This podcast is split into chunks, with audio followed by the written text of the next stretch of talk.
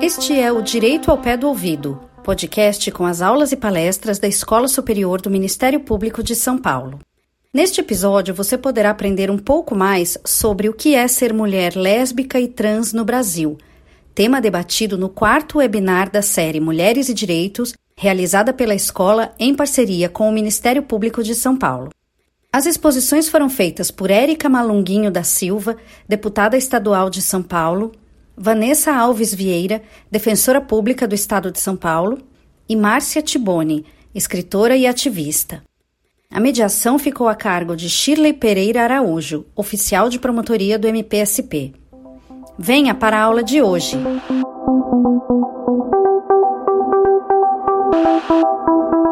Boa tarde a todos, todas e todes. Estou muito feliz de ter a oportunidade de mediar essa conversa muito importante sobre a situação da mulher trans e lésbica no Brasil, e com as convidadas, todas as ativistas da causa, a deputada Érica Maluguim da Silva, a doutora Vanessa Alves Vieira e Marcela Tiboni, sobre o tema o que é ser mulher lésbica e trans no Brasil. Vamos já conversar com nossas convidadas e nós vamos começar com Marcela Tiboni, que é mãe, lésbica, escritora e ativista, formada em artes visuais, escreveu em 2018 o primeiro livro sobre dupla maternidade no país, chamada Mama, um relato de maternidade homoafetiva. Mês que vem lança, pela Companhia das Letras, o livro Maternidades no Plural. Produz conteúdo sobre maternidade lésbica e parentalidade não heteronormativa no Instagram e entrou nas redes sociais Seu Lugar de Voz e de Grito. Boa tarde, Marcela Tiboni, seja bem-vinda. E, Marcela, o que é ser mulher, lésbica e mãe no Brasil?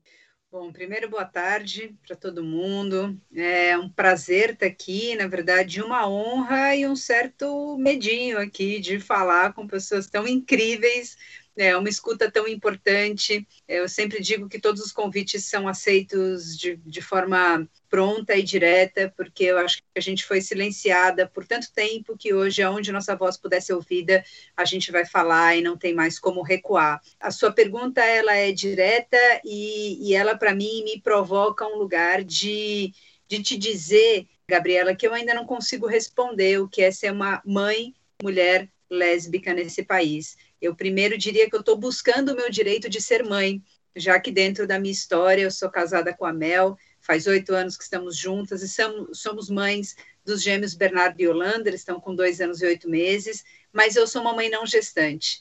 Então, eu ainda estou buscando o meu direito de ser mãe nesse país que insiste num ditado que diz: mãe só tem uma.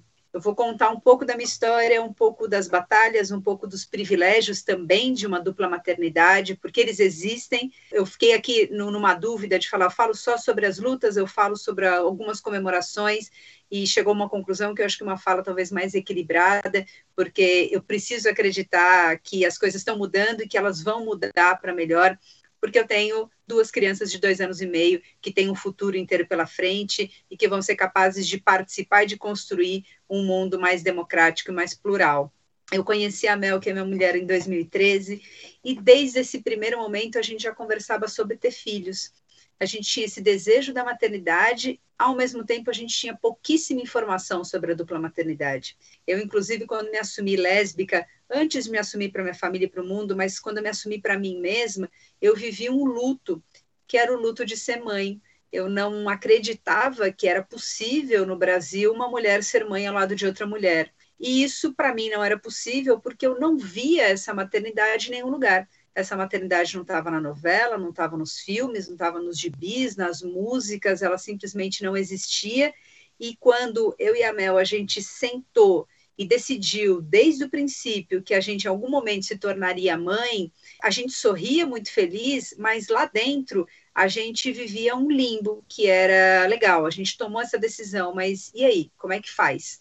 Aonde a gente vai procurar essas informações? E mais que isso, onde a gente vai encontrar representatividade? Onde é que a gente vai encontrar a nossa comunidade esse lugar onde a gente entenda que é possível, porque sozinho é muito difícil. Eu acho que quando a gente encontra a nossa turma, as pessoas com que a gente pode de fato se apoiar, as coisas facilitam. Para mim é esse o lugar de importância hoje das redes sociais, para mim principalmente o Instagram, ele é um espaço hoje de acolhimento da minha maternidade, de encontro com outras maternidades como a minha.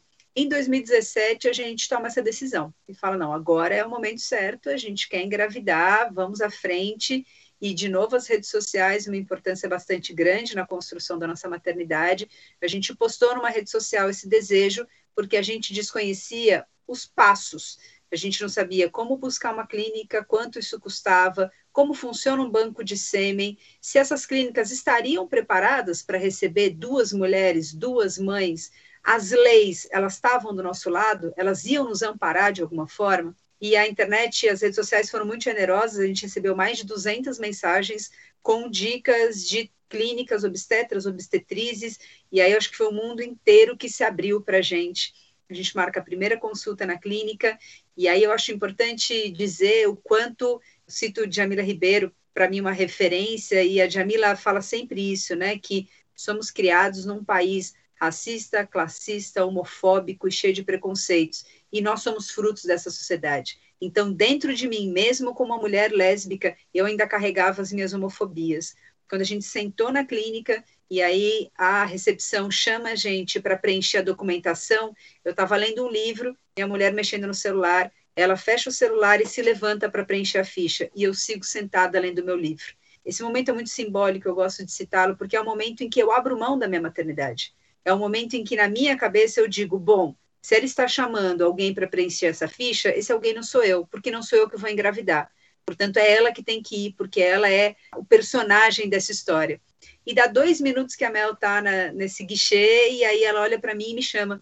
E aí eu já achei que era uma questão burocrática, esqueceu algum documento, está com algum problema, e ela falou, não, você precisa estar tá junto para preencher a ficha. E na hora eu olho para a recepção, para a moça da recepção, e falo assim: não, eu não vou engravidar. E ainda faço assim com a mão, ó, como quem diz: olha, eu estou de fora disso, porque para mim ainda não era possível estar dentro, não era possível estar junto. E aí a recepção olha para mim e fala: Você não é mãe? Você não vai ser a outra mãe? Eu falo: Sim. Ela falou: Então eu preciso do casal junto para preencher uma ficha. É tão simbólico de que uma pessoa que não o casal, que não as mães, tenha que me colocar no tempo presente e dizer: Oi, você vai ser mãe, isso é possível, você está aqui e a gente vai junto fazer com que esse sonho se construa. Eu acho que esse é o momento exato em que começa todo o meu papel de ativismo, em que começa uma construção de uma possibilidade de maternidade e começa também a construção da escrita do meu livro. Eu começo a entender e buscar essas informações e sempre fui muito ligada à academia e a pesquisas e aí vou para uma livraria de grande alcance e descubro que esse livro não existe. Em 2017, o mercado editorial não tinha publicado um livro sequer que falasse sobre a dupla maternidade. Tudo que a gente hoje sabe sobre a dupla maternidade, a gente construiu e a gente buscou, quase que abrindo a facadas essa clareira. E eu detesto o termo novas configurações familiares, porque minha família não é nova. A minha família existe desde que a sociedade foi cunhada e construída e começou a se agrupar em coletivo. Só que a gente sempre foi silenciado e sempre foi invisibilizado. Isso é claro porque no momento em que a gente pensa quem foi, talvez a mãe mais conhecida do país lésbica, Cássia Eller. Eu estou no início de 2000 e o Brasil inteiro acompanhou a guarda do Chicão, filho da Cássia com Maria Eugênia. O avô queria a guarda, Maria Eugênia quase perdeu a guarda do próprio filho porque era uma mãe não gestante. Então, em 20 anos, essa maternidade, ela existe, ela é presente, mas ela é pouco falada. Então, quando chega a minha vez, eu estou ali num lugar de muito desejo e pouquíssimo conhecimento. Em 2018, a gente começa então todo o processo, a gente faz a transferência dos embriões, a barriga da Mel, e a Mel engravida dos nossos filhos. Eu ficava num lugar de falar, cara, como pode um momento de maior alegria da minha vida ser um momento de tanta repulsa para outras pessoas? No momento em que eu digo, estamos grávidas, as pessoas anulam a minha maternidade e as pessoas são capazes de falar de uma figura inexistente na minha família. Pergunta talvez que eu mais ouça hoje é: cadê o pai? Quem é o pai, onde está a presença do pai. E eu acho muito curioso que num país onde a gente tem mais de 6 milhões de pessoas sem a figura paterna presente numa certidão de nascimento, e isso é validado pela sociedade. O abandono paterno é validado pela sociedade. No momento em que o casal de duas mulheres decide não ter essa figura, isso é totalmente criminalizado. As pessoas tratam muitas vezes, e não são todas as pessoas, mas muitas tratam a nossa maternidade como algo totalmente irregular. Não é possível, porque a construção correta deveria ser a presença de um homem e de uma mulher. Eu acho que dentro desse lugar da maternidade lésbica, a gente viveu muitos privilégios e eu gosto sempre de citá-los porque quando eu penso no meu nascimento, a minha mãe e meu pai nunca se perguntaram quem ia engravidar. Estava dado, era minha mãe que engravidaria. Eu pude sentar frente a frente com a minha mulher e tomar essa decisão. Qual das duas vai engravidar? Depois a gente pode fazer uma outra pergunta, que é com os óvulos de quem? No momento que decidimos por uma reprodução assistida em clínica, a gente poderia decidir, vai ser o meu óvulo na barriga dela ou não, como é que isso vai ser construído. E depois que os nossos filhos nasceram, a gente pode decidir sobre a amamentação. Qual das duas vai amamentar? As duas vão amamentar? Só uma? E nós optamos para que as duas amamentassem. A gente fez um processo de indução à lactação e eu mesmo não gestando, amamentei meus filhos da sala de parto até os dois anos de vida deles. E aí vem algumas perguntas que a gente escuta muito e escutou muito. A primeira era, mas quem vai fazer o papel do pai? E aí as pessoas não me perguntam nem nessa relação da figura paterna, mas era uma relação assim: a mãe, ela cuida da casa para dentro. O pai cuida da casa para fora. Quem é que vai cuidar da casa para fora no momento em que as duas estão querendo amamentar e cuidar das crianças? E aí eu sempre dizia, falava, olha, a nossa família praticamente não tem representatividade. Esses personagens são desconhecidos, então a gente vai criar esses personagens. O que cabe para duas mães fazerem dentro de uma família? A gente não sabia. Então a gente construiu com uma liberdade plena. Foi assim que eu aprendi a ressignificar a minha maternidade, porque ela foi um lugar de solidão. Eu olhava para a minha constituição e dizia: eu não sou minha mãe porque eu não engravidei, eu não me reconheço nesse corpo da gestante, mas eu não sou meu pai porque eu não sou um homem. Então, quem eu sou nesse lugar? E aí eu entendi que, ao invés de viver a solidão, eu viveria, eu viveria a liberdade. Eu viveria a chance de construir o meu próprio papel dentro desse lugar. A gente viveu algumas batalhas bastante intensas. É, a primeira foi em relação à dupla amamentação. Dentro do hospital, a diretora impôs que eu não poderia amamentar meus próprios filhos dentro do recinto hospitalar, dizendo que aquilo era uma, uma amamentação cruzada. Brevemente, a amamentação cruzada é quando uma mulher amamenta o filho de outra mulher, que a gente cansava de ouvir nos anos 70 e 80, minha vizinha me amamentou, minha tia amamentou, ou as mulheres que foram roubadas de África, é, escravizadas no Brasil e é, viraram né, as amas de leite. E hoje a gente sabe que a OMS ela não indica a amamentação cruzada porque existem uma série de doenças que podem passar pelo leite humano. A diferença é que no momento em que uma diretora do hospital olha para mim e diz: "Você não vai amamentar porque essas crianças não são seus filhos", ela antes dos meus filhos nascerem, ela tira o meu direito de maternar. E aí a gente entra numa briga intensa que envolve toda a nossa equipe médica. Eu fiz todo o pré-natal, todos os exames que minha mulher fez, eu fiz também. E, portanto, ali era nitidamente um caso de homofobia e de preconceito, de que ela entendia que aquelas crianças já tinham uma mãe e não precisavam de outra. A gente venceu a batalha, aumentei as crianças desde a sala de parto. A gente teve uma segunda batalha ainda dentro do hospital, que foi por conta da DNV, Declaração de Nascido Vivo. Meus filhos tinham dois dias de vida, estava ali segurando uma criancinha de 2,3 kg no colo e entra um rapaz no quarto para preencher essa ficha, essa declaração, e pergunta o nome da mãe e nome do pai. Quando eu respondo, essas crianças têm duas mães, elas não têm pai, ele diz: Olha, essa ficha já vem do Ministério da Saúde, eu não posso rasurar. Alguma de vocês vai ter que entrar como pai. Eu não sei nem dizer para vocês a violência que aquilo foi para mim. Eu só chorei, me silenciei Perguntei se dava para colocar as duas mães em sequência. Ele disse que aquele documento, na verdade, não tinha nenhuma importância, é, era só para que a gente pudesse fazer o registro no cartório. Não tinha importância para ele, né? Mas no momento em que ele olha para mim e diz ou você é pai ou você não é ninguém, ele não tem dimensão da violência e de como aquilo me atinge.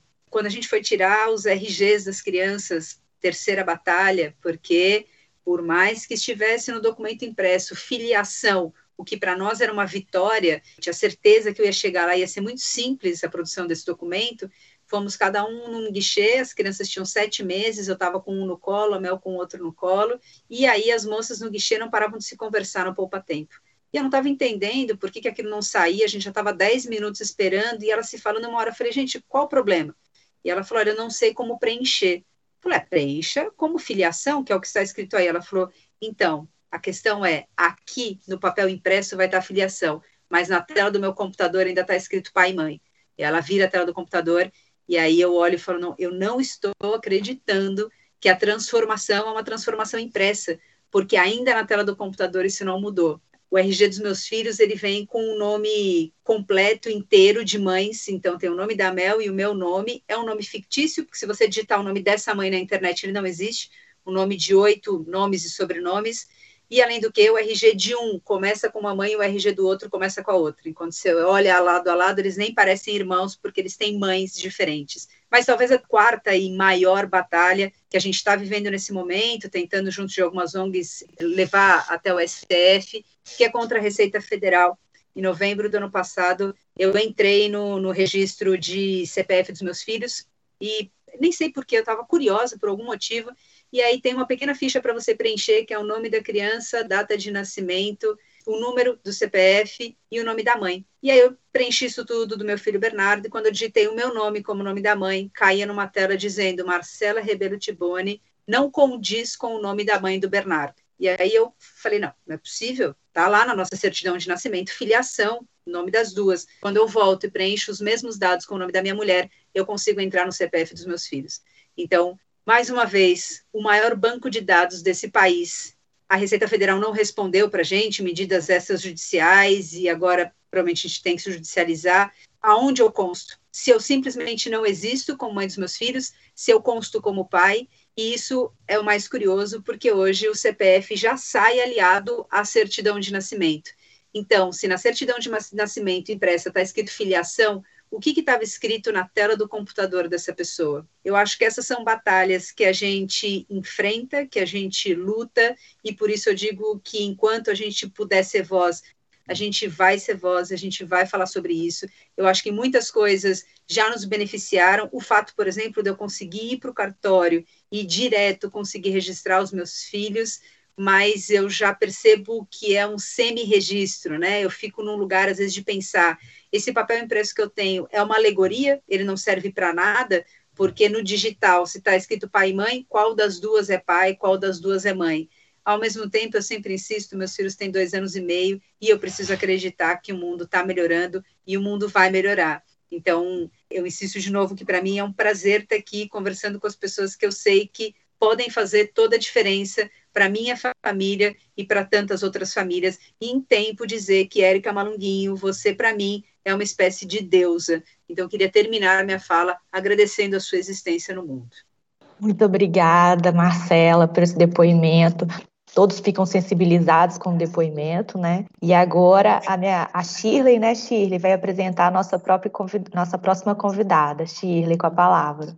Obrigada, obrigada a todos. Difícil, né, ouvir a Marcela contar tudo isso e dar um prosseguimento sem uma pausa. Esse evento é muito importante para todos, para todos, para todos nós. Sabemos não só por esse mês que é um mês de comemoração, mas sobretudo um mês de muita batalha, muita luta, ainda mais nos últimos tempos em que a violência está sendo mais acirrada, mas eu vou, eu vou apresentar a nossa próxima convidada, que com muita honra, assim, eu tenho muita admiração, a Érica Malunguinho, a deputada estadual de São Paulo. Ela é educadora, agitadora cultural, mestra em estética e história da arte.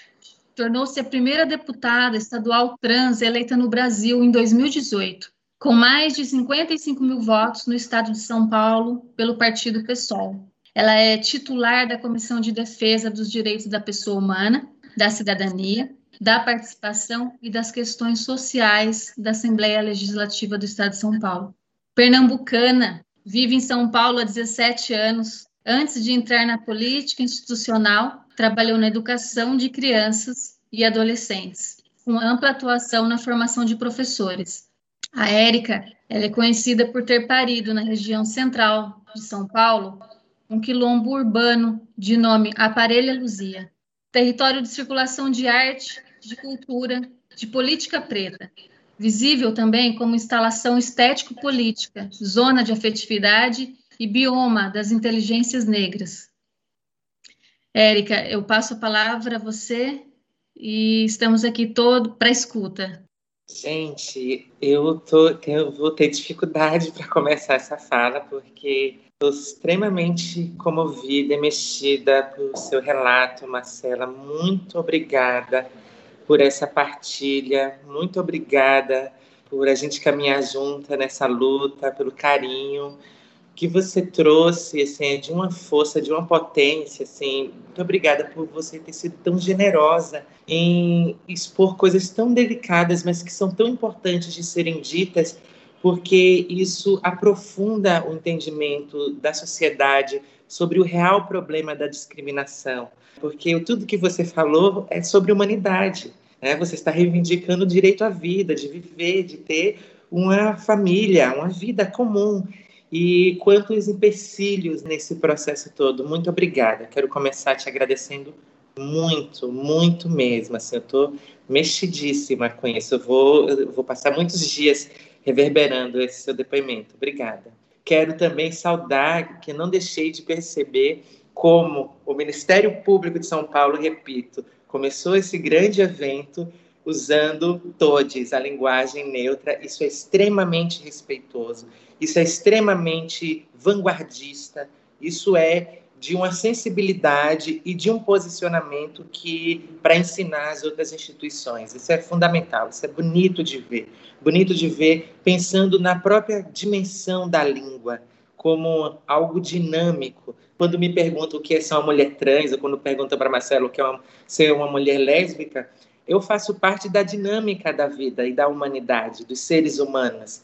E assim como a língua, é fundamental que esses processos de assimilação, de incorporação daquilo que está em acontecimento se torne visível, se torne público, entre na esfera pública. Porque, afinal de contas, assim como a língua, a gente sempre esteve por aí buscando formas de comunicar, de dizer sobre a nossa presença, sobre a nossa existência.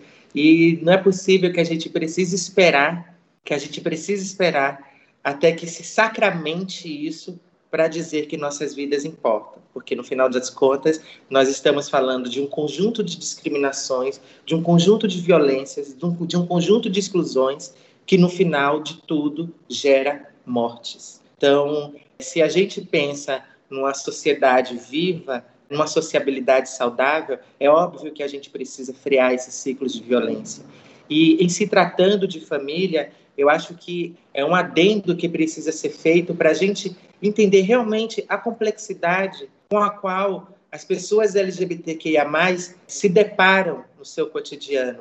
Porque a concepção de família, ela também é diferente dentro dessa nomenclatura, né? dentro das diferenças das pessoas LGBTQIA+. Por exemplo, as pessoas trans, as mulheres trans, homens trans, pessoas trans, não têm o espaço possível ainda do afeto e da configuração familiar.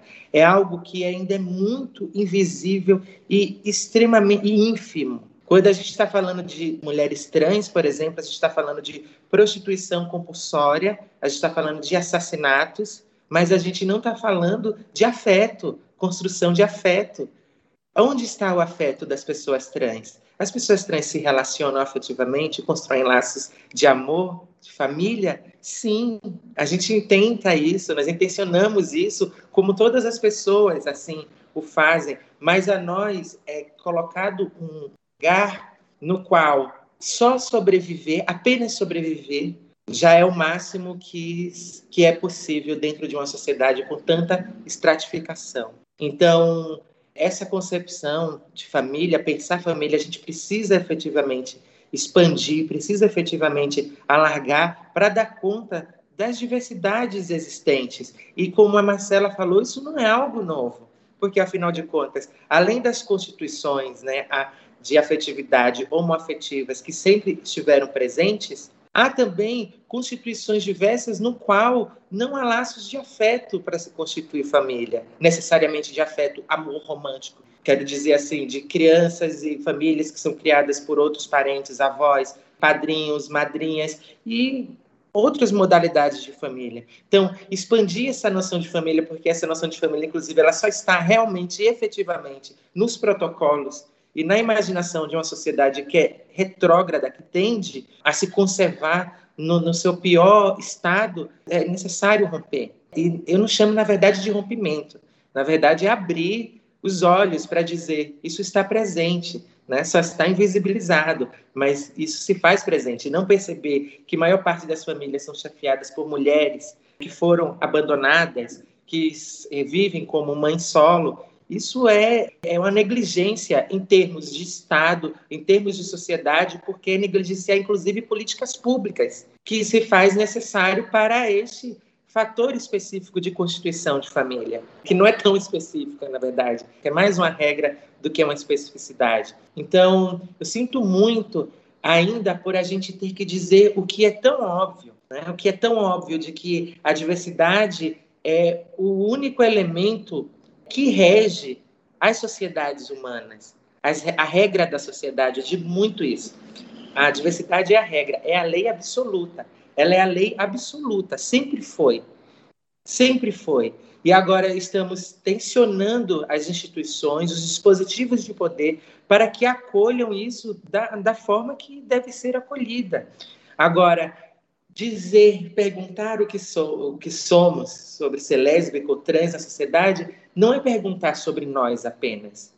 É perguntar sobre que sociedade é essa que determina um lugar de uma pessoa lésbica, de uma mulher trans, de um homem trans, de um gay, etc. e tal. A Marcela citou a Djamila Ribeiro. Acho muito importante que a Djamila Ribeiro tem um conceito que é, é, as pessoas analisam de uma forma meio deturpada, que é o lugar de fala. As pessoas costumam até dizer: ah, esse não é meu lugar de fala, então eu não vou dizer isso. Esse não é meu lugar. No lugar de fala não é sobre opinião e o que você pensa sobre as outras coisas, mas é, a compreensão que você tem do lugar que você ocupa e que você que se constituiu e construiu subjetividades para elaborar sobre o mundo. Então, todo mundo tem lugar de fala. Absolutamente todo mundo tem lugar de fala. Absolutamente todo mundo é identificável.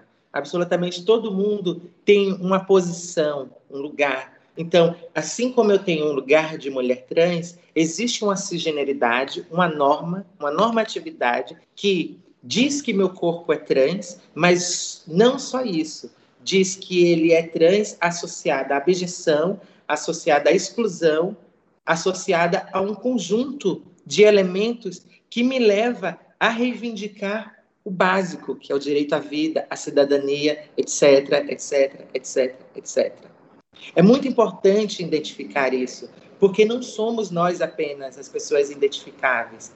E este corpo que nós habitamos, ele carrega, sim, identidades que são motivo de orgulho, mas sempre carregam esse orgulho de ser quem são, quem somos. Mas essa, esse, essa identidade faz parte de um registro de um registro histórico no qual consta violências diversas.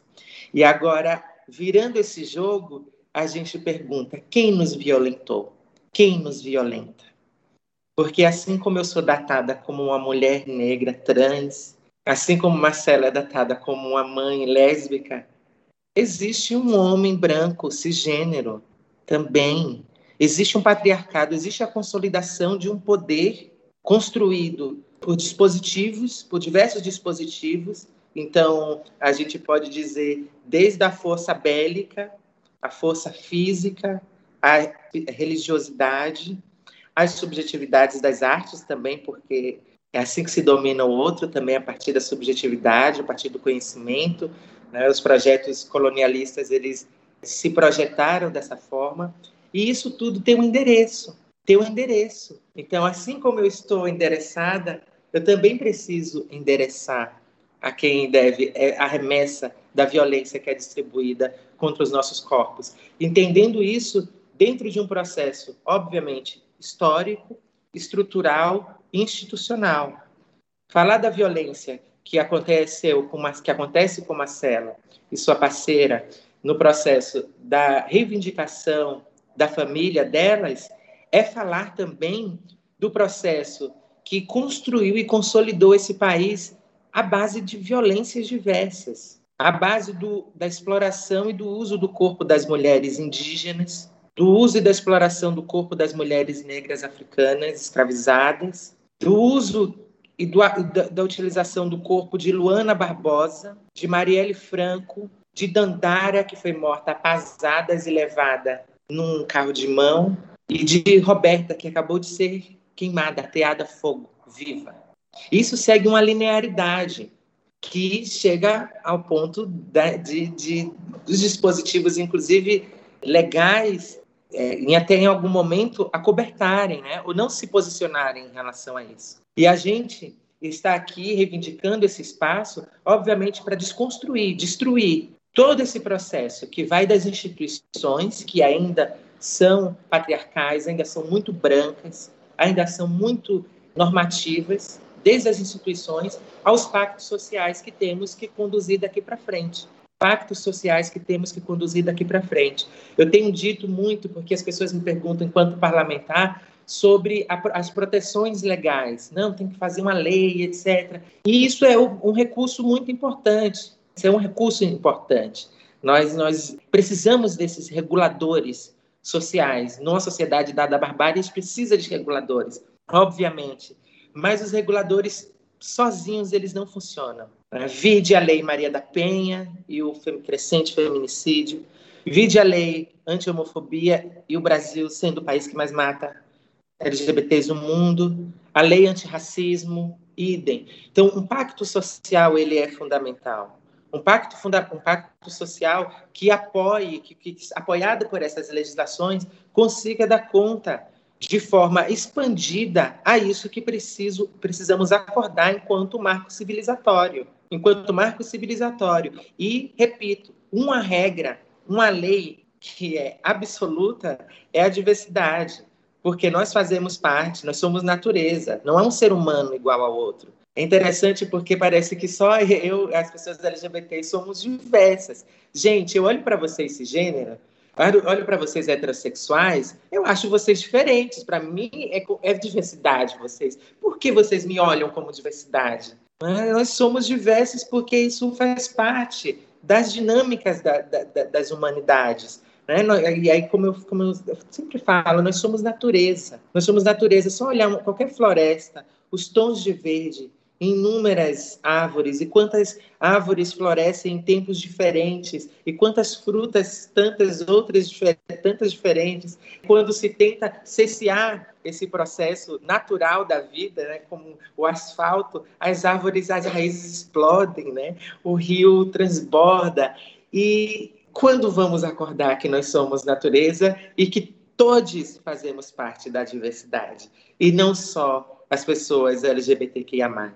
Mas entendo e acho importante, em termos de, revolução epistemológica, de revolução do conhecimento, da cognição, que esteja muito bem afirmada todas as siglas, todas as letras do alfabeto LGBTQIA+. E quanto mais letras tiver, melhor quer dizer que realmente a gente é muito expandida. Entendo essa afirmação, acho importante para que isso seja pedagógico. A gente precisa de uma transição pedagógica? Precisamos, sim.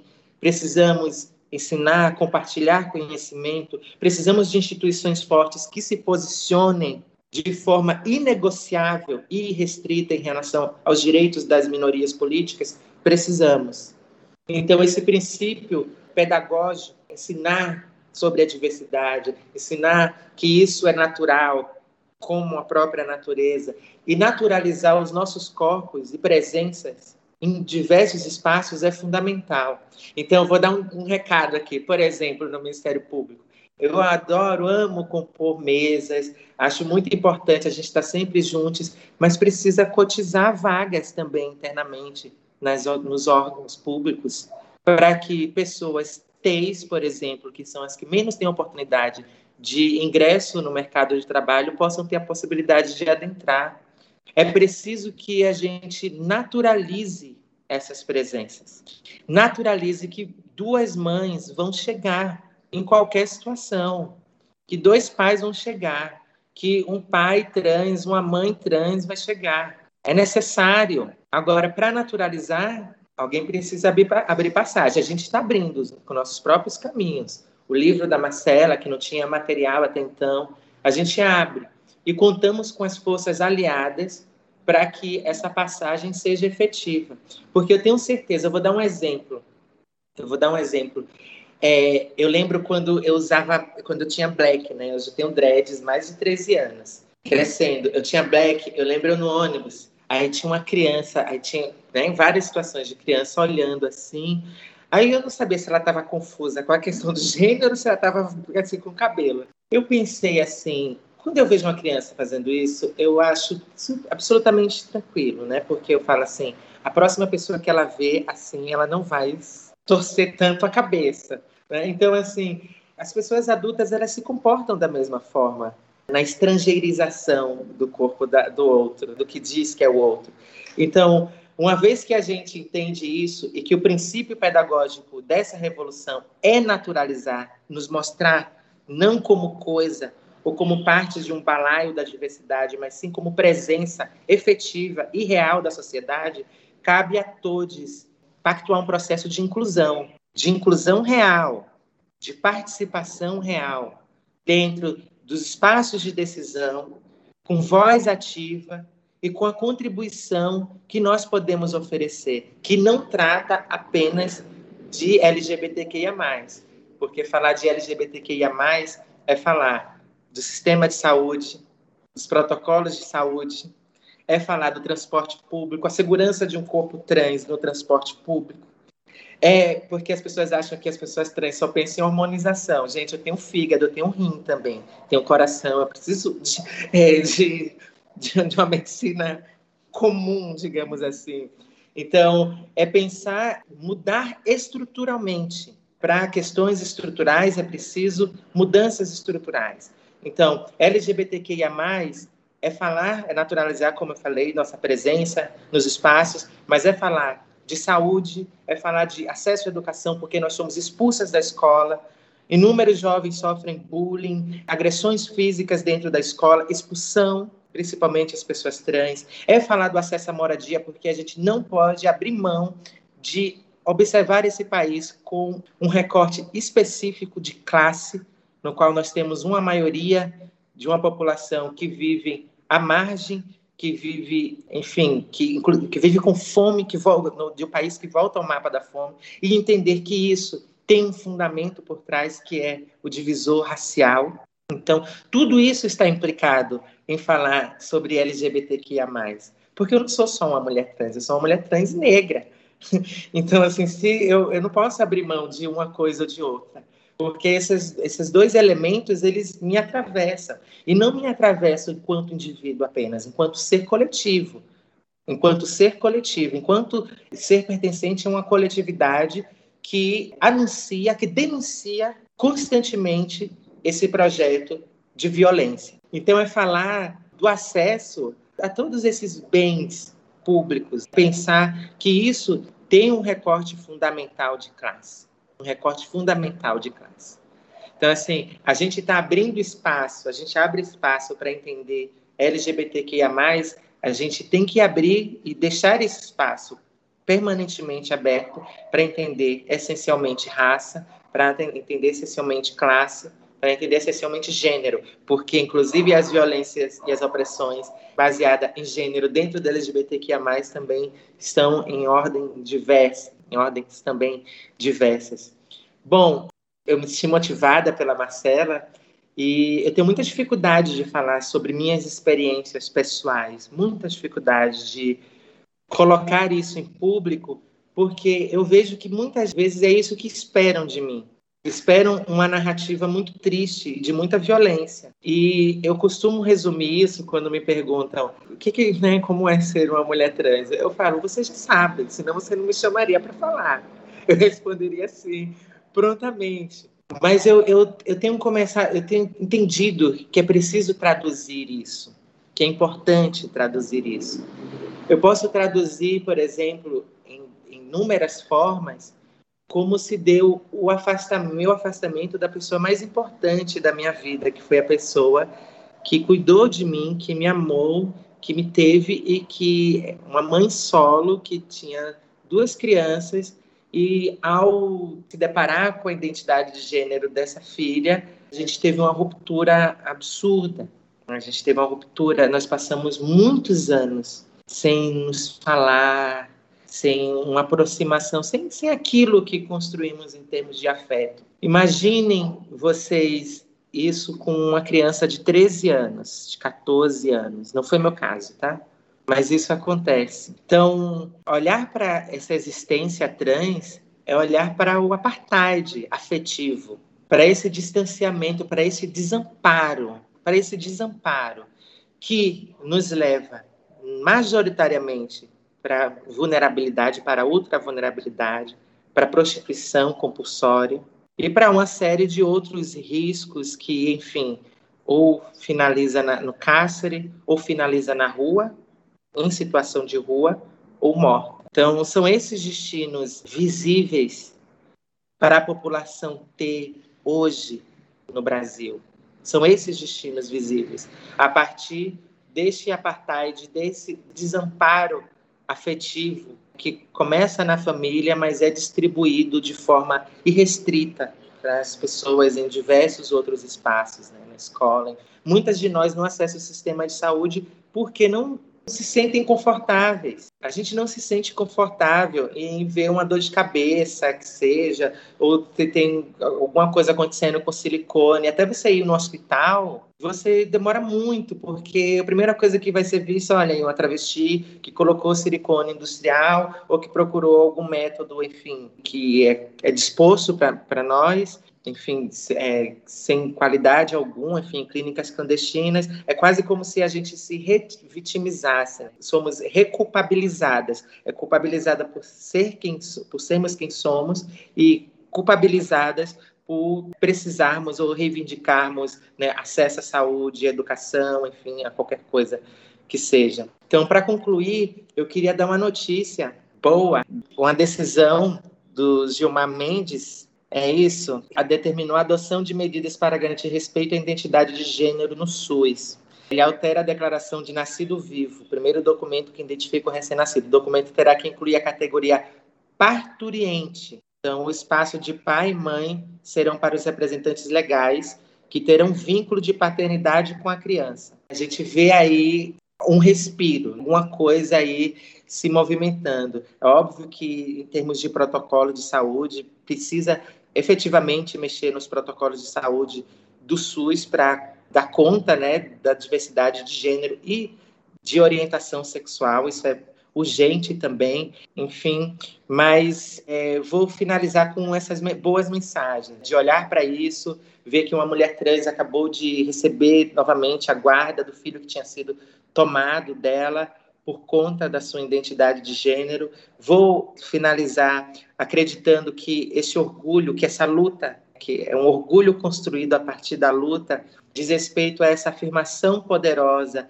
e essa felicidade que a gente encontrou, apesar de tantas agruras, em se afirmar quem somos, em, sabe, a dor e a delícia de ser o que é, a gente encontrar esse lugar Obviamente que não é romantizando as dores e isso não é necessário, porque resistir dói demais, mas dizer que esse orgulho ele foi, ele foi construído na nossa autoimagem, foi de forma independente, da forma vanguardista que a gente entende e devolve de forma tão generosa para o mundo isso, porque a gente não está devolvendo a violência que incide nos nossos corpos, a gente está devolvendo proposição, está devolvendo abertura de caminhos, construção de políticas públicas e estamos libertando essa normatividade doentia que coloca as pessoas aprisionadas dentro de caixinhas e que acaba assim por construir violências contra as mulheres, esse gênero, a construção do corpo da mulher como produto, essa misoginia doente. E eu tenho certeza que esta é a filosofia que não é a filosofia no sentido de um pensar filosófico, mas é uma filosofia inerente à diversidade. LGBTQIA+. É apresentar ao mundo a libertação das doenças e das, das prisões que foi criada por esse sistema que só violenta todos os corpos no final das contas. Porque também o homem cisgênero branco, apesar de se beneficiar desse projeto de poder, ele também precisa manter uma, um padrão de masculinidade, de macheza, que é tão tóxico para os outros quanto para ele mesmo. É isso, gente. Muito obrigada. Estou aqui para as próximas. Obrigada, deputada Érica. Te ouvir como membro do Ministério Público só faz reafirmar a nossa responsabilidade como Ministério Público de efetivar, de garantir esses direitos a todos.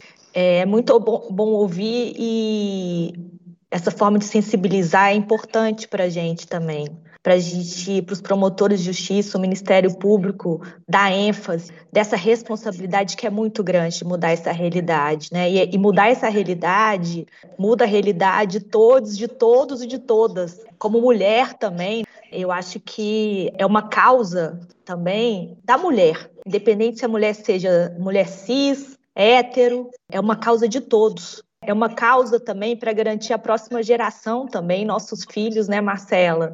Sou mãe e eu acho que é uma janela que a gente tem que abrir também para a próxima geração, muito importante. E a importância também que a deputada Érica falou da gente trazer esse assunto, levar esse assunto, naturalizar isso também nas escolas, também na infância, porque desde muito cedo as crianças já começam a sofrer, elas começam a ser estigmatizadas. Então, é muito bom ouvir a deputada Érica e só faz pensar no enorme trabalho que temos pela frente ainda, que eu tenho certeza que o Ministério Público de São Paulo está à frente, né, com a criação dessa rede da valoração da diversidade, dessa oitiva, como é importante a gente parar para ouvir, para sensibilizar.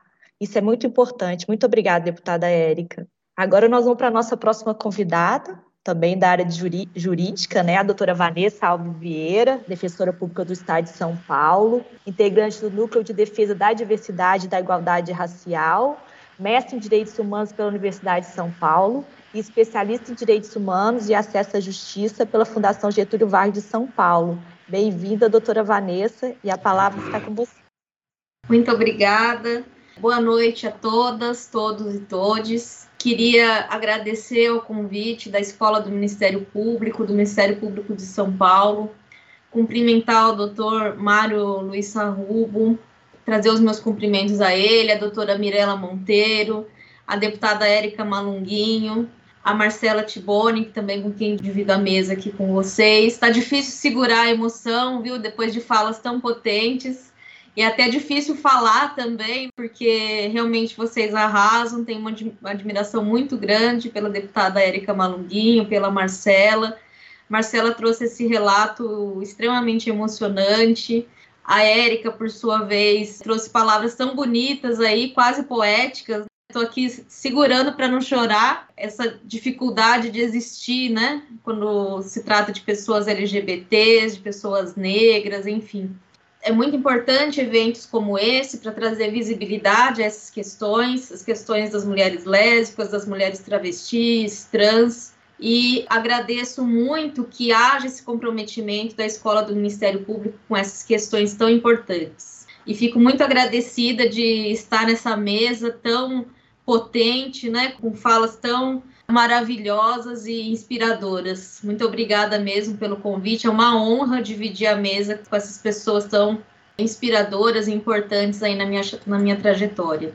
E nós estamos justamente nesse impasse, né, no começo da mesa, sobre se, se é uma data para celebrar e para lutar. E eu penso que, na verdade, é os dois, né? A, a celebração é, é a luta também a oportunidade da gente enfatizar e marcar nessa, nesse dia do orgulho, nesse mês né, do orgulho LGBT, que todos os corpos importam, todos os corpos têm o direito de existir e existir como eles, como eles quiserem, de viver como eles quiserem. Então, eu, como mulher lésbica, eu vou trazer aqui alguns pontos que atravessam a minha existência, mas também atravessam a existência de outras mulheres lésbicas, bissexuais, travestis, transexuais que passam pela minha jornada, que passam pela minha caminhada especialmente na, na minha função de defensora pública, e que de devem ser lembradas aqui porque elas não têm a, a oportunidade de estarem aqui é, falando.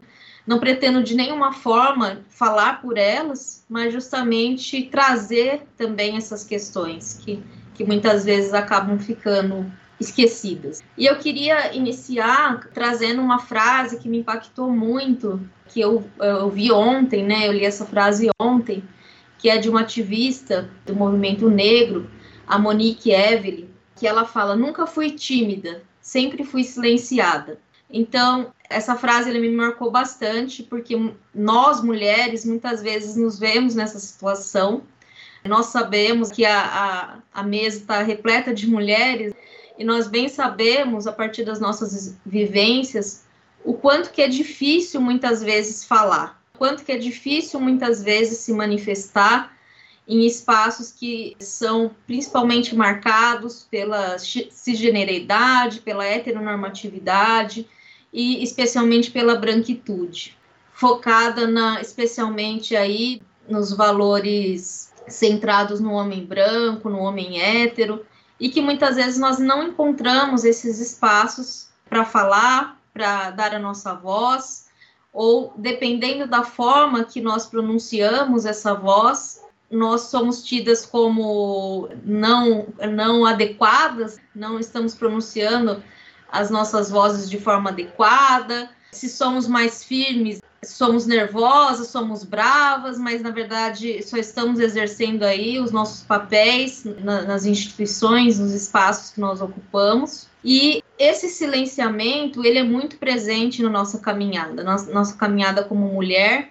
e não tem como deixar de destacar que quanto mais as diferenças se somam, e aí não, não tem como não falarmos de interseccionalidade, quanto mais esses marcadores da diferença se somam, mais difícil ainda quebrar esse silêncio. Então, eu quero trazer essa perspectiva da interseccionalidade, de que não, não é possível se falar de orientação sexual sem se falar de raça, sem se falar de identidade de gênero, sem se falar de gênero, da predominância, muitas vezes, de uma visão a, a, a partir de um viés machista, fundado aí no, nos paradigmas do homem branco, do homem hétero, e que muitas vezes não permitem que essas outras vozes marcadas pelas diferenças, pelas diferenças de raça, de cor, de orientação sexual, sejam ditas, sejam ouvidas. Então, é importante falar aqui do lugar de mulher lésbica,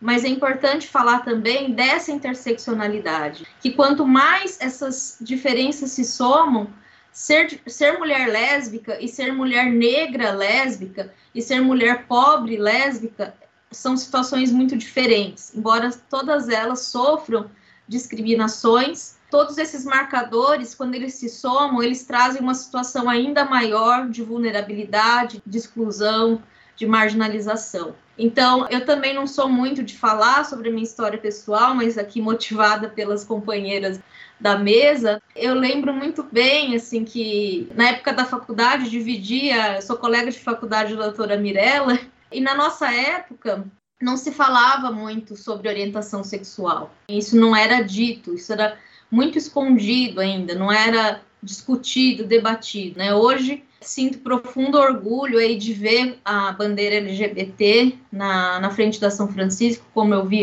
como eu vi agora no dia 28, que foi que marcou o dia do orgulho LGBT, mas na nossa época isso ainda era muito pouco falado. E, na verdade, eu me identifiquei, eu me descobri como mulher lésbica depois da faculdade.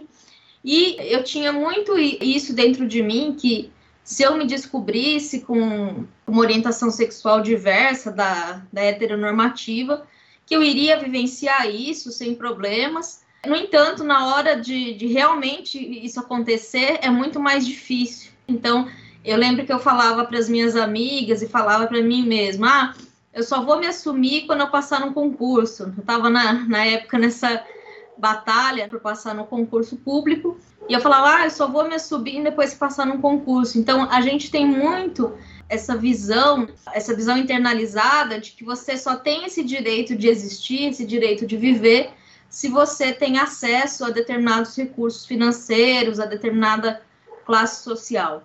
Então, na época eu era bem nova, imatura ainda, né? Mas isso ficou muito marcado para mim, que eu, eu tinha esse condicionamento de que só no momento que eu acessasse a uma determinada posição social, eu poderia me assumir. E nós temos que lembrar que muitas pessoas, eu tive é, essa oportunidade de passar num concurso, enfim, mas muitas pessoas estão numa situação de grande vulnerabilidade, de grande marginalização, e que se assumir é uma luta diária, uma luta cotidiana. Como a, a deputada trouxe, esses corpos considerados não normativos, esses corpos considerados estranhos, dissidentes da, do que é considerado normal, eles são excluídos, eles são violentados, agredidos. Então, basta ligar a televisão e nós nos deparamos, por exemplo, como aconteceu essa semana, com um apresentador trazendo inúmeras ofensas graves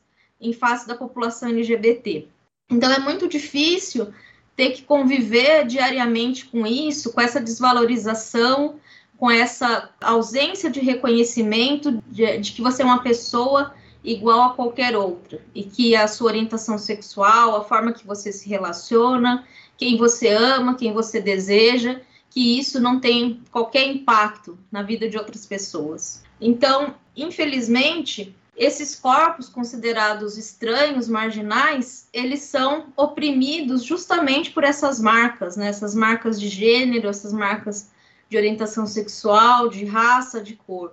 E quanto mais marcados esses corpos, mais eles estão sujeitos a essas discriminações, a essas opressões, a essas agressões. Então, não há como não lembrar, por exemplo, o caso que, que a deputada Érica trouxe da Luana Barbosa, né? uma mulher lésbica, negra, que sofreu agressões e que demonstra o quanto que ainda a população LGBT, as mulheres lésbicas, as mulheres travestis, transexuais, ainda estão numa situação de subalternidade. Como a deputada trouxe, a luta por reconhecimento legal, a luta por direitos, ela é extremamente relevante. Eu lembro que até uh, na época da faculdade, eu assisti uma palestra da doutora Luísa Frinchaisen, que é do Ministério Público Federal, e ela falava da igualdade formal, que muitas vezes a gente quer falar muito mais, né, da igualdade material, que há, que há essa necessidade da igualdade material. No entanto, ela enfatizava a igualdade formal, ela é relevantíssima é importantíssimo que as pessoas sejam vistas como iguais no sentido formal, na lei, que haja esse reconhecimento de que todos esses corpos, de que todas essas existências são válidas, de que todas as pessoas podem existir, têm o direito de existir, de viver como quiserem viver, como quiserem existir. Então a igualdade, a igualdade formal é importantíssima, mas a igualdade material também.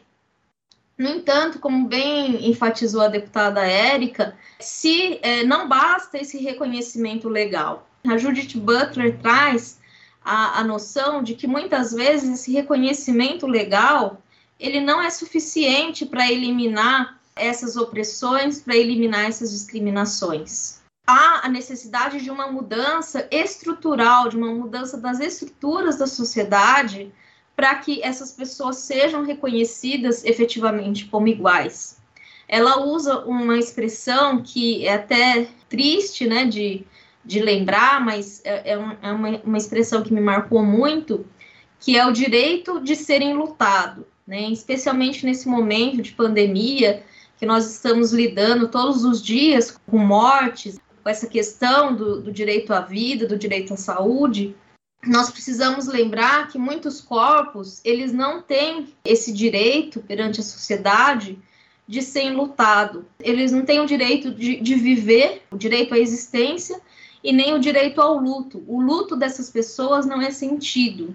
Então, como o caso da, da Dandara e o caso da, da, travesti, por exemplo, que, que foi queimada viva, uma pessoa ser queimada viva ou ser espancada em, em, praça pública demonstra o quanto que a existência dela tem pouco valor para a sociedade. Aquela agressão, aquela violação à integridade física dela, a violação à vida dela, muitas vezes não é sentida pela sociedade. A sociedade não sente falta desses corpos, né, desses corpos considerados marginais. Então, sequer a ausência de, dessas pessoas é sentida, né? Se quanto mais a existência delas, da mesma forma, né, que a ausência delas não é sentida, a existência delas também não é valorizada, né? E aí eu trago também nessa linha da interseccionalidade, da questão da classe social, quanto que é mais difícil ainda enfrentar essas opressões, essas discriminações, se você está numa situação de vulnerabilidade econômica. E eu não posso deixar de lembrar né, das mulheres lésbicas presas, das mulheres lésbicas em situação de rua, eu me recordo que quando ingressei na Defensoria Pública, uma das primeiras eh, visitas que a gente fez foi a, a penitenciária feminina de Santana. E aí, na época, nessa visita, perguntei ao diretor como que era feita as visitas íntimas. E aí ele disse: "Ah, as visitas íntimas não precisa, porque aqui elas se resolvem aqui mesmo". Então, era uma ideia, não sei como que isso está hoje, mas era uma ideia de que são corpos intercambiáveis, né? Não importa a pessoa com quem você está se relacionando, se ela vai ter direito ou não a, a, fazer uma visita, uma visita íntima, mas na concepção dele, e eu acredito que muitos ainda têm essa concepção, elas se resolveriam, elas viveriam os seus afetos, a sua sexualidade por ali mesmo, sem a necessidade de que recebessem visitas das pessoas com quem elas efetivamente têm relações aqui fora, né? Então, foi bastante chocante na época essa, essa frase. A questão também que nós, uh, que, que nós temos que trazer ao questionarmos qual é a situação da mulher lésbica no Brasil é a questão dos estupros corretivos, que muitas, muitas mulheres são estupradas com a, o objetivo de que elas supostamente virem hétero. Então isso acontece muito, isso ainda é muito presente, especialmente nas zonas rurais, nos lugares mais distantes, na periferia. Então isso é muito presente essa situação de é, as pessoas não aceitarem, né, não aceitar no âmbito familiar, não aceitar no contexto da, da escola, no contexto da rua, aqueles corpos. E aí, esses, se esses corpos não são aceitos, eu posso fazer o que eu quiser com eles. Eles são descartáveis, eles não têm valor, não são val valorizados. E aí, tudo pode ser feito com esses corpos. Essa questão do estupro corretivo demonstra o quanto que ainda esses corpos eles não têm valor nenhum, é, o quanto que esses corpos as pessoas acham que podem utilizar deles e, e agredi-los e violentá-los sem que haja nenhuma consequência.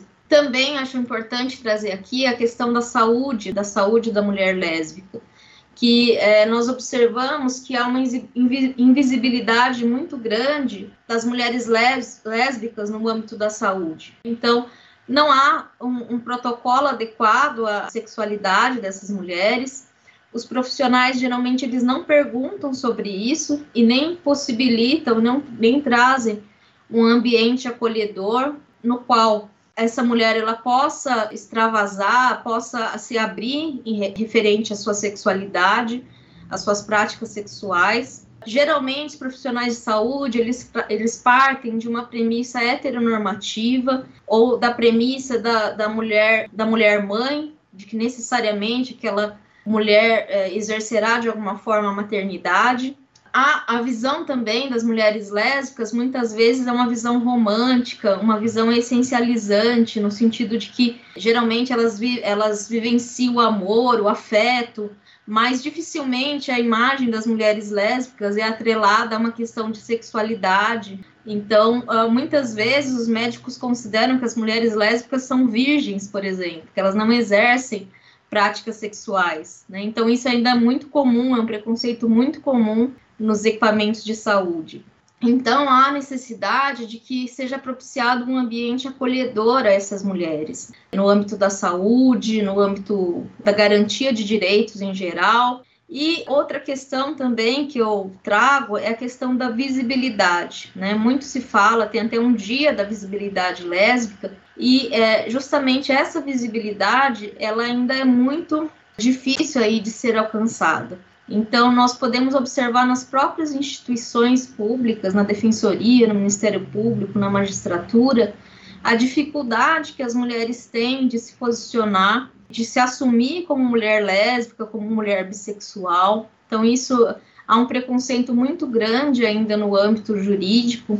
Então, aquilo que eu falei no início, né? Se é, nós já observamos esse silenciamento, essa dificuldade de falar, essa dificuldade de ser ouvida e de ser considerada, na própria, no próprio fato da pessoa ser uma mulher, isso já é, ela já tem que enfrentar todas essas dificuldades de ser ouvida, de falar, de se posicionar, especialmente nessas instituições, quanto mais uma mulher é marcada também por uma orientação sexual diversa daquela considerada normativa. Então, aí ela, ela tem que enfrentar ainda outros obstáculos. Então, eu percebo que entre as pessoas com quem eu convivo há uma resistência ainda muito grande de se assumir como mulher lésbica, como mulher sexual, mulher bissexual nessas, nessas instituições públicas. Então, nós observamos que há muitas demandas, muitas necessidades ainda que precisam ser atendidas e, infelizmente, não tem sido dada no âmbito das políticas públicas a necessária atenção a essas demandas das mulheres lésbicas, das mulheres bissexuais e tem sido muito relegadas essas demandas a um segundo plano. Então eu gostaria assim que a gente celebrasse, que a gente celebrasse esse momento de orgulho, que a gente se orgulhasse das nossas existências, das nossas existências como mulheres, como mulheres lésbicas, como mulheres bissexuais, como mulheres travestis, transexuais, mas que também nós compreendêssemos que também é um momento de enfatizar a necessidade de se lutar e de, e de buscar ainda mais reconhecimento no âmbito das políticas públicas.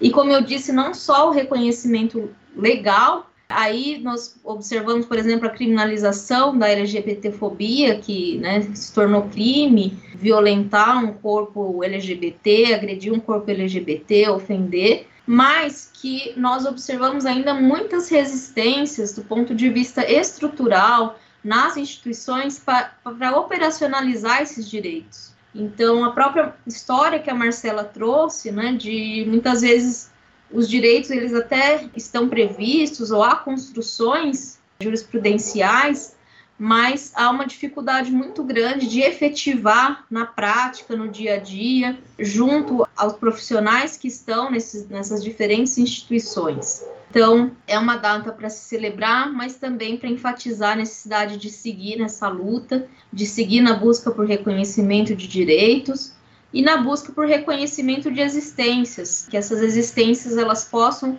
existir sem condicionamentos, sem sem terem seus corpos violentados, seus corpos agredidos. E vou encerrar a deputada Érica Malunguinho me inspirou a trazer essa, essa frase da, da Pablo Vittar, no sentido de que se recebo dor, devolvo amor. Então, que nós possamos fazer da, da nossa dor, das nossas dores cotidianas, que a Marcela, que a Érica trouxeram, o impulso para a luta, o impulso para que a gente dê amor. Muito obrigada. Obrigada, doutora Vanessa. Hoje a gente falou de amor. No final das contas, a gente está falando é de amor, né? Amor pelo próximo, amor pelo ser humano. E agora nós vamos para as perguntas. Né, Shirley? Você quer começar com as perguntas para a nossa convidada Marcela? Quero, quero começar as perguntas, mas antes eu quero agradecer também a, a fala da doutora Vanessa. São falas que me atravessam também, como mulher lésbica e, e servidora no Ministério Público, as suas falas ressoam em mim também. E quando você fala, né, que primeiro precisava passar no concurso para depois se assumir. Eu também escuto muito, muitas histórias assim. Primeiro entrar numa universidade, primeiro passar no concurso, primeiro conseguir se manter financeiramente. É como se precisasse se manter seguro para depois se assumir ou seja, passa boa parte da vida não sendo inteira, né, escondendo uma parte de si e com toda razão. Por defesa, por, por medo, e para ser também incluída em outros espaços, né? E a gente acredita estar com um certificado tal, conclusão X em tal lugar, vai ser mais fácil transitar em outros lugares de poder e vai ser mais fácil nos aceitarem e depois que nos conhecerem e perceberem que somos também ser, ser humano e, e, também com as mesmas dores, os mesmos desejos, as mesmas, os mesmos sonhos. E a gente escuta falas assim: nossa, nunca imaginei que uma pessoa gay, lésbica, LGBT pensasse assim. Então, quero te agradecer pela participação, pela fala. Quero dizer agora também que tem muitas perguntas. Eu vou fazer algumas vamos revezando aqui e ver o que, que dá para fazer. E aí, Érica, tem uma pergunta, se você puder nos ajudar, que diz assim: como melhorar o atendimento à população trans que está nos presídios, que chegam nas delegacias? Como que isso pode ser melhorado e mudado? Excelente essa pergunta. O que posso dizer inicialmente é que a gente teve uma grande conquista agora no período da pandemia. Né? O meu mandato, assim, a gente atuou bastante e a gente conseguiu que as mulheres trans fossem atendidas nas delegacias para as mulheres. Isso foi uma conquista importante. Uma outra questão que, junto com a BGLT, nós estamos aí desenvolvendo protocolos, né, a partir de denúncias e, enfim, que estão, que chegam até nós, que chegam até meu gabinete, que chega até eles também, protocolos para poder encaminhar essas formas de atendimento, né, para a gente criar um modelo de atendimento nas delegacias. Isso é muito importante. E a gente está encaminhando esse, esse, processo, sim.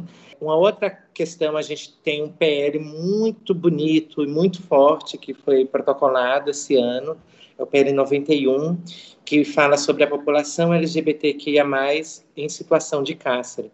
Antes do PL ser protocolado, teve um estudo muito elaborado com diversos grupos da sociedade civil, enfim, movimentos sociais, enfim, muita gente, intelectuais, e esse estudo se chama Não, Não Existe Cadeia Humanizada. A gente construiu esse material e desse material fez o PL 91 de 2020, que é visa sobre a população LGBTQIA+ no cárcere. Eu faço visitas em penitenciárias, especialmente na penitenciária feminina de Santana, já fiz algumas visitas lá e venho diagnosticando as necessidades, né, não só da população feminina carcerária, como também das das pessoas LGBTQI que estão presentes nesses espaços. Então, é, emergiu esse PL que visa pensar desde cuidados essenciais em torno da pobreza menstrual, da falta de recursos em relação ao processo, à menstruação, a garantia do exercício da sua identidade de gênero, dependente de onde você esteja, né, em qual penitenciária se, se esteja alocada, tem uma outra questão que eu acho muito importante também, que é a questão do tratamento, da não interrupção dos tratamentos de saúde, em especial retrovirais. Enfim, tem uma série de coisas. Eu recomendo que as pessoas leiam, porque é um projeto que está em tramitação. A gente tem uma chance aí muito boa e relevante. Apenas duas obstruções, que é muito pouco pensando numa casa conservadora como a LESP.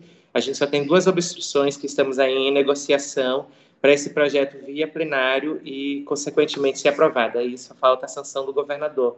Então, a questão do cárcere, sim, não só do cárcere, mas como todo esse processo que diz respeito às questões de vulnerabilidade que acaba nos colocando nas delegacias, não só como vítimas, mas também como, aliás, como vítimas principalmente, precisa desse protocolo bem estabelecido, mas também quando há a prisão, principalmente compulsória, que acontece, muitas vezes a gente sabe muito bem disso, que uma das atividades que a gente desenvolve muito é, é trabalhar nessa violação né, de pessoas que estão sendo presas sem, enfim, direito ao mínimo de, de julgamento e de escuta.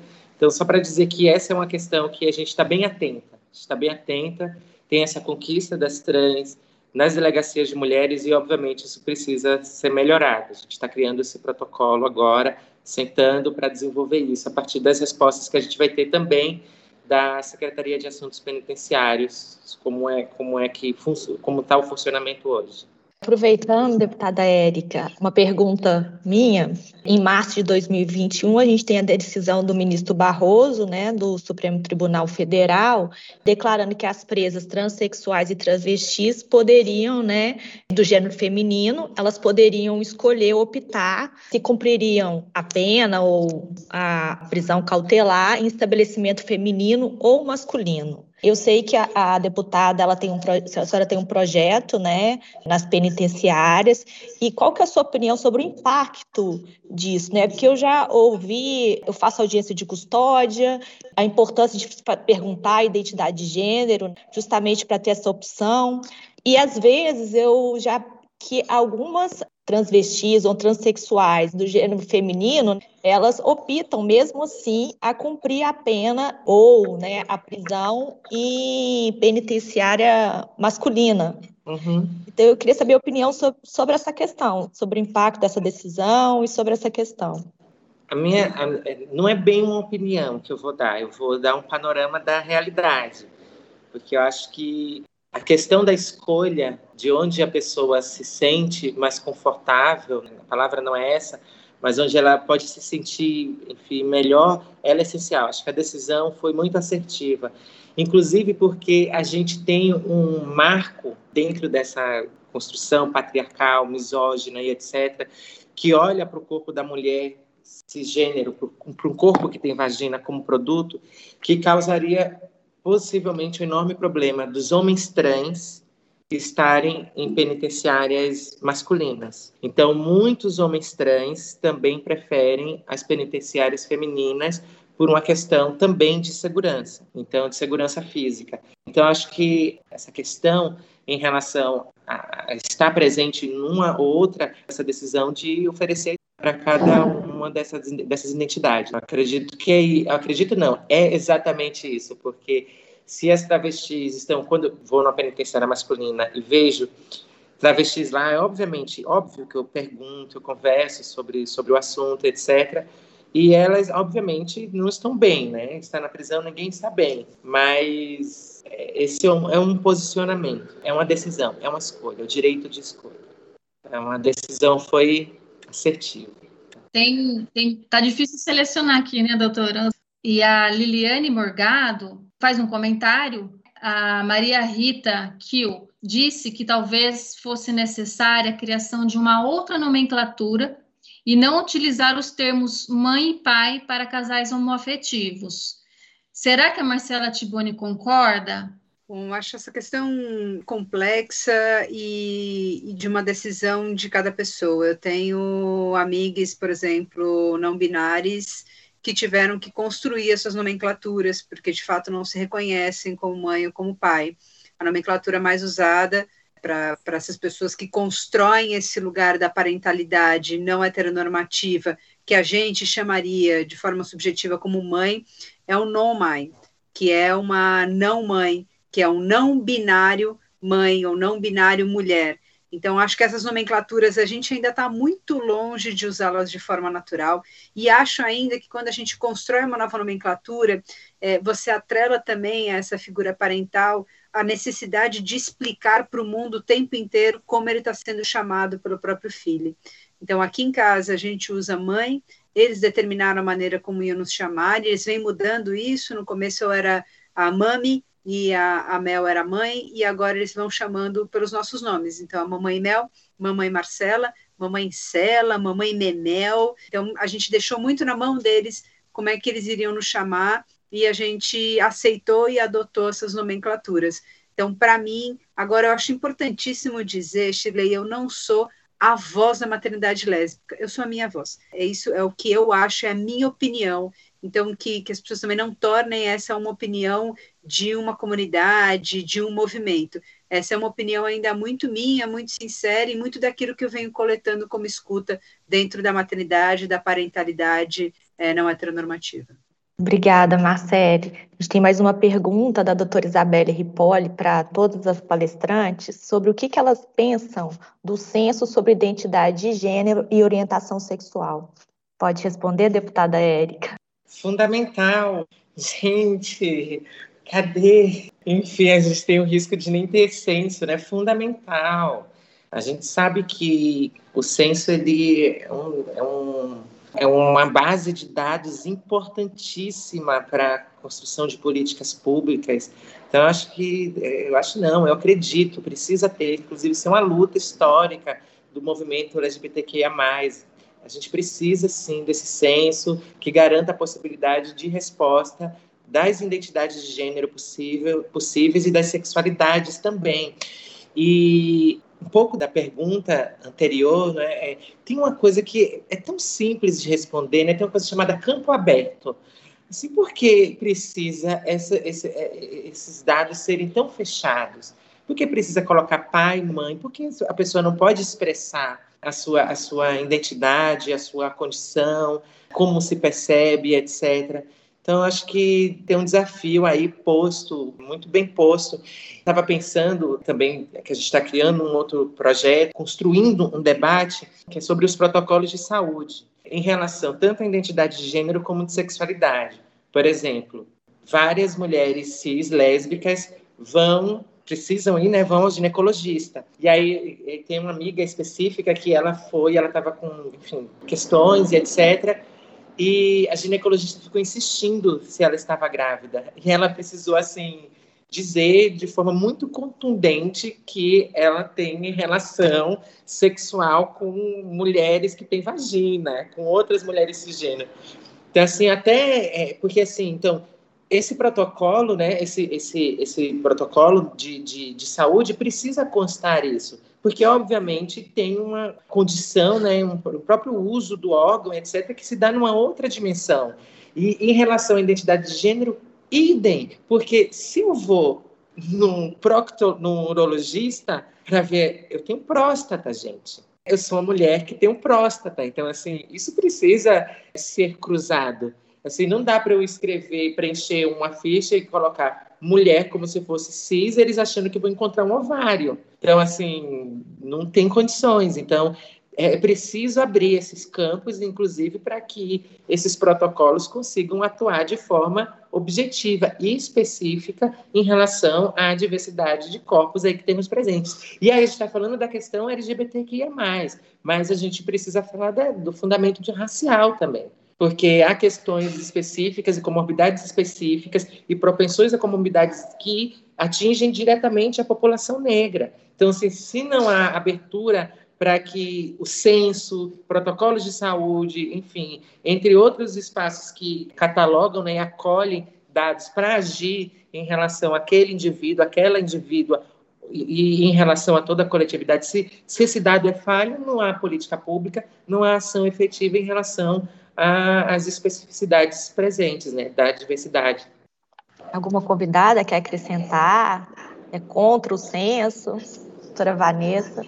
Acho que, falando também na, na linha da, da deputada Érica, o STF também nessa decisão, agora do dia 28, ele entendeu é, possível, né, também concedeu a medida cautelar para justamente aquelas pessoas que têm para que todos os procedimentos de saúde sejam permitidos, independente de gênero. Então, havia antes uma grande dificuldade, né? Então, pessoas que, homens trans, né, com vagina, por exemplo, buscavam um ginecologista, mas se eles tinham no registro o gênero, ele não tinha acesso a esse procedimento. Então, agora independente do gênero, as pessoas podem ter acesso a qualquer procedimento de saúde. Foi muito interessante mesmo esse, esse avanço aí por meio da, dessa medida cautelar. Eu concordo plenamente com, com a questão do, do censo, né? Como a, a deputada falou, há uma necessidade muito grande de dados e de que a gente faça um mapeamento né, dessas pessoas eu sei que há problemas no sentido da declaração né, de orientação sexual, de identidade de gênero, porque muitas vezes as pessoas ficam receosas de, de se declarar de uma determinada forma e sofrerem algum tipo de discriminação em razão disso. Até uma, uma questão na, na própria defensoria pública, né? Nós temos, nós fizemos recentemente um, um censo de é, quantas mulheres há na defensoria pública e aí gerou uma questão quanto à indagação sobre a orientação sexual e identidade de gênero, em razão, muitas vezes, dessa dificuldade que as pessoas têm de expor essa questão. Mas acho que acima disso há o interesse que esses dados sejam produzidos, né, principalmente para mapear as situações de discriminação, as situações de violência, também as pessoas que são público-alvo das políticas públicas. Então, entendo que é bastante pertinente a elaboração desse censo. Quanto mais dados, melhor. Hoje nós temos dados muito precários, especialmente quanto, à violência em face da população LGBT. Os dados que são produzidos geralmente são feitos ou por entidades internacionais ou por entidades privadas. Até recentemente era feito por um ativista da Bahia, por exemplo, que a partir de recortes de jornais mapeava os assassinatos de travestis transexuais. Então, são dados muito precários que não possibilitam a determinação desse público-alvo das políticas públicas e quais as necessidades de cada, de cada região, de cada local para essa população. Obrigada, doutora Vanessa. A gente tem mais umas perguntas aqui. A Caroline Passos, ela pergunta o seguinte: gostaria, gostaria que, se possível, a deputada comentasse mais a respeito da questão pedagógica que ela abordou durante a sua fala. A senhora tem algum projeto específico para essa questão? Eu chamo esse projeto político de projeto político e pedagógico. Então, o projeto todo, comprometimento deste gabinete, dessa mandata, é aproximar a política das pessoas, torná-la acessível e, obviamente, responder às demandas da sociedade civil. Então, assim, nenhum projeto é construído porque é eureka, Obviamente, eu tenho, eu sou uma pessoa sensível, o gabinete inteiro é sensível a isso, a diversas questões que já nos acomete e acomete as coletividades que a gente age, mas uma vez questões identificadas, prontamente é convocado grupos, entidades e diversas pessoas, né, atores e atrizes da sociedade civil, para participar e compor para que aquilo tenha o efeito necessário né, e que aquilo diga, coloque na esfera pública efetivamente o que é uma reivindicação da coletividade. Então, posso falar disso como um processo pedagógico. A gente tem uma ação em que nós caminhamos assim por diversos lugares do estado e a gente leva o gabinete inteiro para apresentar o trabalho de uma parlamentar, o que, que faz, o que, que não faz, o que é poder legislativo, o que é executivo, enfim, explicar, ouvir as demandas e compartilhar o que significa a política institucional. Então, isso faz parte do projeto político pedagógico também. É, a decisão de estar fundamentada, né, estar alocada a partir de dois fundamentos, que eu não chamo de recorte, chamo de fundamento, de raça e de gênero, é uma proposta pedagógica para elucidar as pessoas, a sociedade, dialogar, compartilhar com a sociedade, que é aí, nesses lugares onde incidem as violências mais nevrálgicas. E que, uma vez desatando esses nós, a gente tem um ganho sistêmico, estrutural fantástico para a sociedade como um todo. Então, assim, a gente se mobiliza de forma pedagógica. Então, pensar pedagogicamente o projeto, pedagogicamente como será comunicado qualquer tipo de ação que venhamos a fazer. Então, se está com o Ministério Público, quem é o Ministério Público, o que é, o que faz, o que não faz, quem pode recorrer ao Ministério Público, etc, etc e tal. Então, assim, toda ação, todo esse projeto de gabinete está calcado numa concepção pedagógica, política e pedagógica, de modo que as pessoas possam se aproximar mais, devolver a política para as pessoas né? uma vez que a forma como ela foi organizada construiu abismos tão gigantescos. Obrigada, Érica. Só uma palavra, eu tinha esquecido. Também tem projeto, tá? A gente tem um projeto de formação para todo o funcionalismo público do Estado em temas de gênero e raça, né? relacionado a esses dois fundamentos, de gênero e raça. Então, pensando em, enfim, todos os protocolos de atendimento, enfim, um processo é grande, um projeto que fala de formação né, do funcionalismo público do Estado.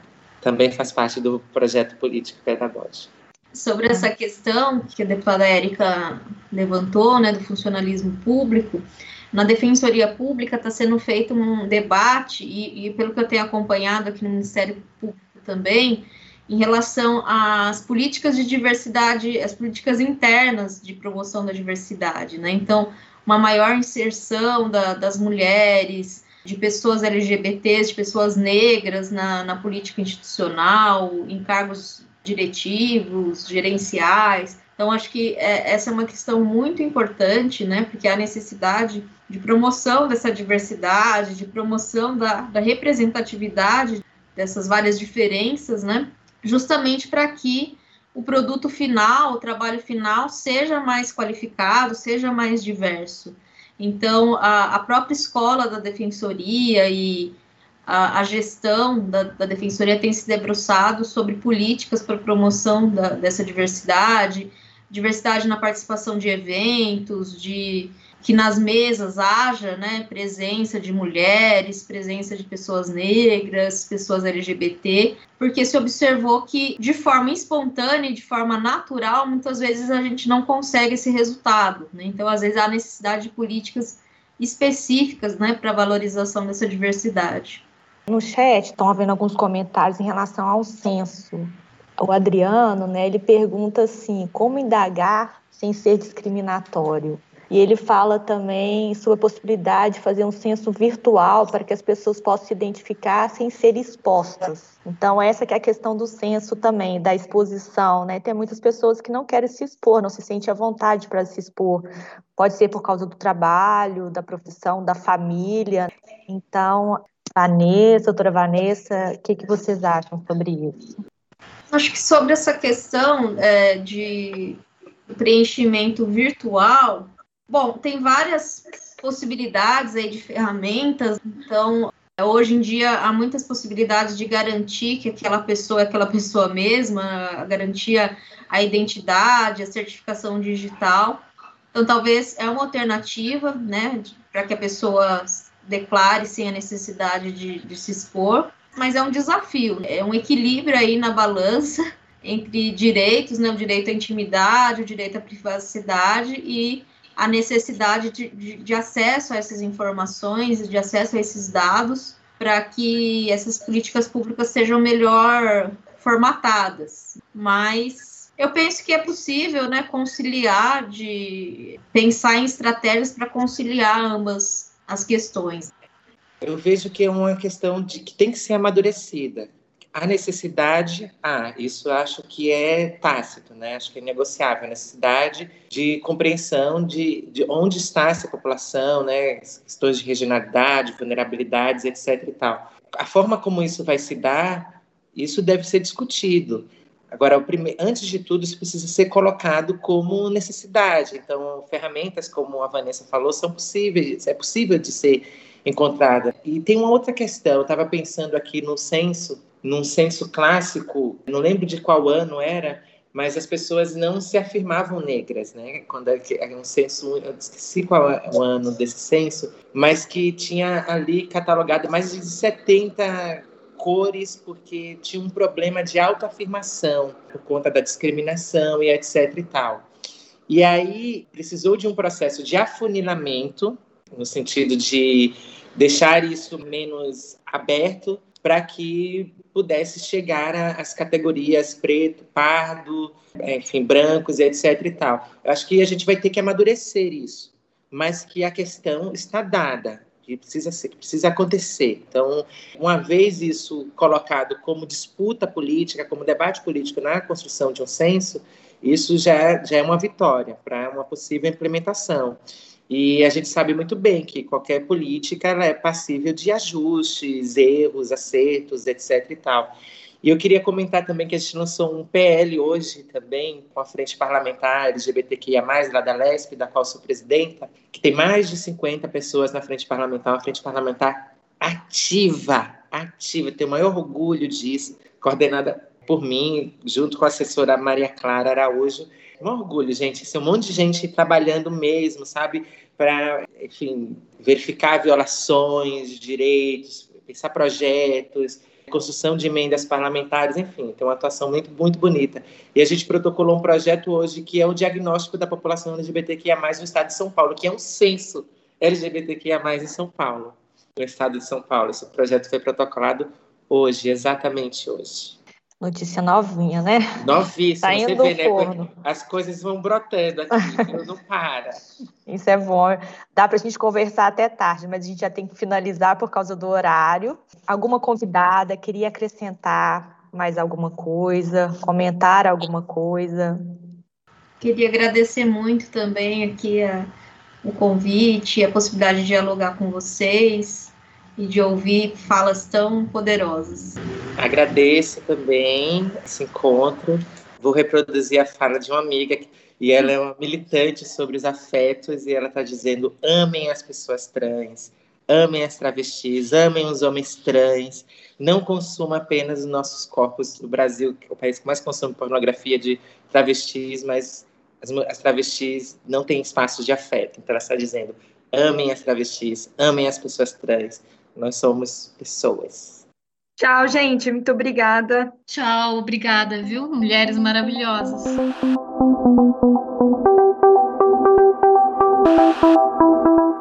Este foi o Direito ao Pé do Ouvido. Siga nosso canal e amplie seu conhecimento com a Escola Superior do Ministério Público de São Paulo.